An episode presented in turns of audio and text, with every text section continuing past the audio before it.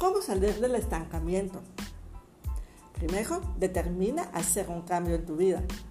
Ver pasar las oportunidades y no hacer nada es una forma frecuente de botar tus ideas en un bote de basura y perderte de un gran futuro.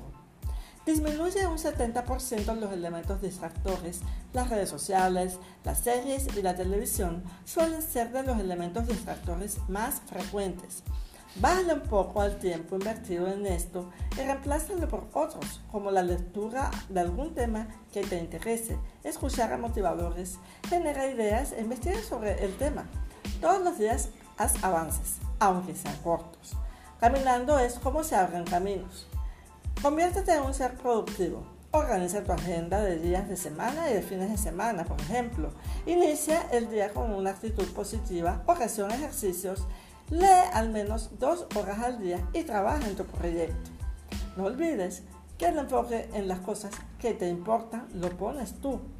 Eres quien puede cambiar el rumbo cuando menos lo esperes, estarás en un estado de satisfacción que jamás hubieras imaginado. Ocúpate de cosas que tenías pendientes, comparte algo de ti a los demás, apoya al prójimo en alguna causa. Si comienzas luchando primero desde tu mente vencerás los temores haciendo pequeños y significativos avances.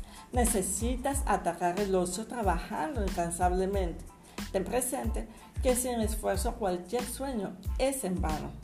Muchas veces nuestra forma de hablar inconscientemente envía mensajes negativos, aquellos donde reflejamos nuestro estado de ánimo o una sensación de derrota. Observa lo que dices y haz ajustes. Pues aunque en este momento tu situación no sea como deseas, no quiere decir que no lo vayas a lograr. Actúa como si ya has alcanzado tu propósito. Cualquiera que sea tu nivel de estancamiento, personal, profesional o emocional, la clave para cambiar tu estado es saber lo que quieres y estar clara en dónde estás en este momento para tomar las acciones y sentirte bien contigo mismo. Y finalmente, más que la cantidad, lo importante es la calidad. Por eso, rodéate de personas que suman a tu vida, que tengan interés genuino en ti, que se alegren en tus triunfos y que compartan tus alegrías. Tu familia es tu más grande tesoro. Apóyate en ellos y en Dios, pues son quienes más te aman.